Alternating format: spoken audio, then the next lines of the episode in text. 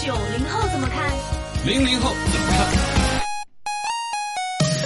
那你又怎么看？深度研究院研究一下《人民日报》评论，算法需有道，推荐不能乱来。哎，刚好是刚合适。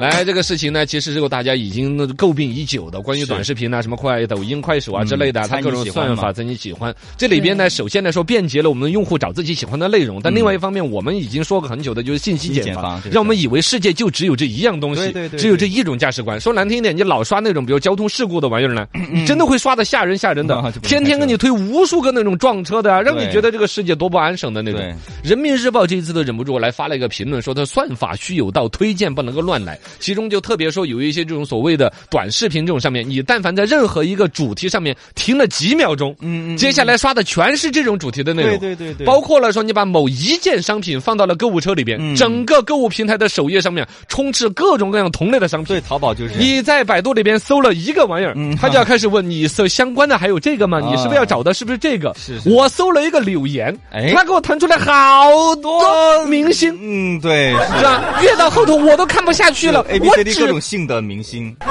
啊，对呀、总之就是，我只是对柳岩拍的作品呀啊不说了，解释不过来。推了大鹏嘛，啊，对我本来是想要了解大鹏，顺带看一下柳 岩，哪知道他就以为柳岩是我要搜索的目标，啊以至于以柳岩作为了关键词和我的画像，然后就全给我推些什么 呀？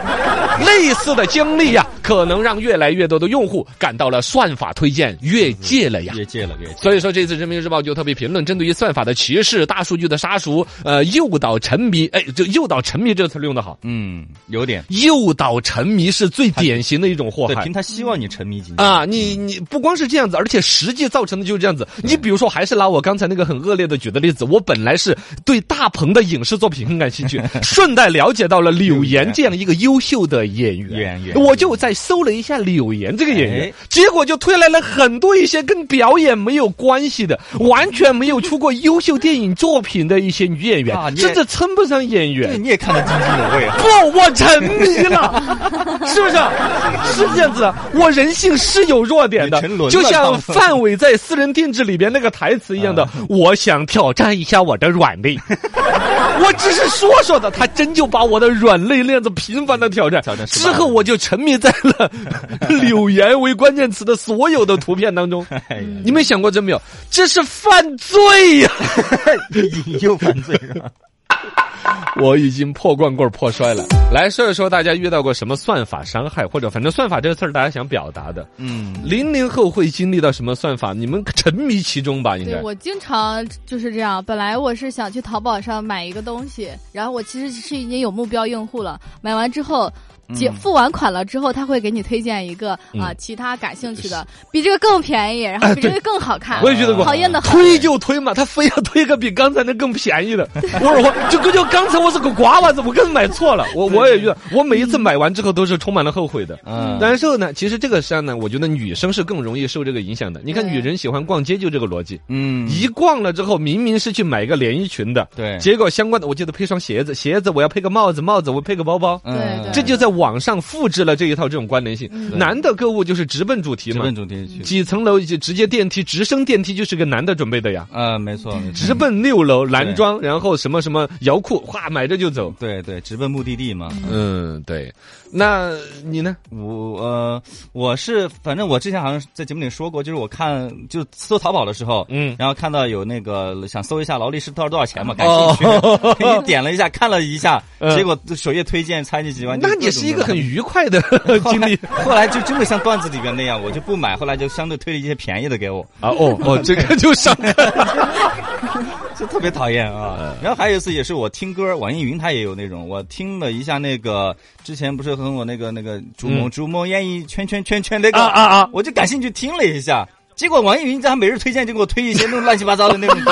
哎，我真的我的品味不是这样的。哎有这个嘎，对 不管是好奇还是工作的原因，你做的一个搜索，然后它贴到你的标签上面，对偶尔会真的好受伤 很讨害厌，。我不是这样的人。对，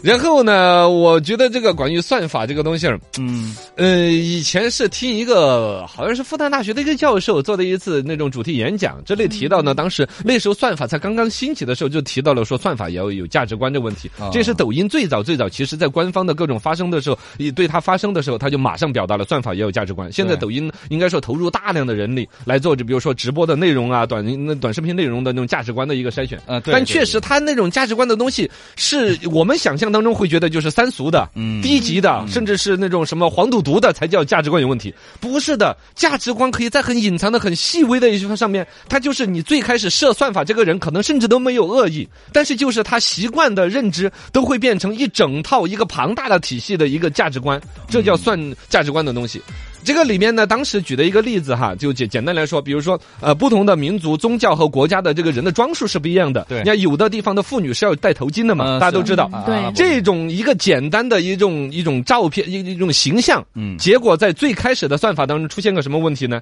就是比如说像 Google 之类的，他们搞的搜索引擎开始出来图片的识别，嗯对其中就会把这个这种图片通通识别为剑客。知道为什么吗？啊因为他们的骑士古代的装束就是头上有一个那个罩子，啊那种铁丝做的一个头套呢，是是软金丝软甲，嗯，对对对，西方古代的骑士都戴着金丝软甲，他们在最开始做图片的基本的筛选的时候，他把这信息就识别为头上有这一整套笼着的，就称之为是那个骑士。歧视，然后他在，但是他不了解别人的国家、别人的民族文化和装扮，对对，这就是价值观一种不经意之间的他在算法里边的错误。嗯你你就可想而知嘛，甚至他没有恶意，但是这个东西我就想把它说的更复杂一点。现在不管是任何一个多大的一个公司，多精密，包括国家的管理和自己的责任心，去把算法呀、人工 AI 啊做了好复杂的干预，但最终 AI 会不会在哪一个隐秘的角落沉淀下来一些他认为的价值观？啊，懂可吗能会？啊就是类似于刚才说帽子这种东西，嗯也没有谁有恶意的要去把价值观设得多错对，但他通过这一边当时有条规矩说是怎么样，那条规矩怎么样，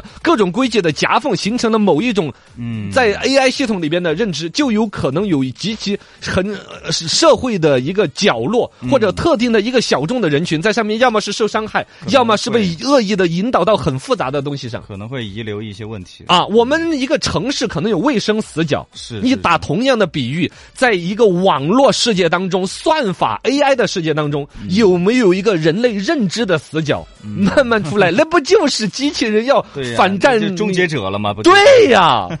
哎呀，我跟你说，我我的看法好高我，的 天一下子嗯，拔到这么啊对，高一，下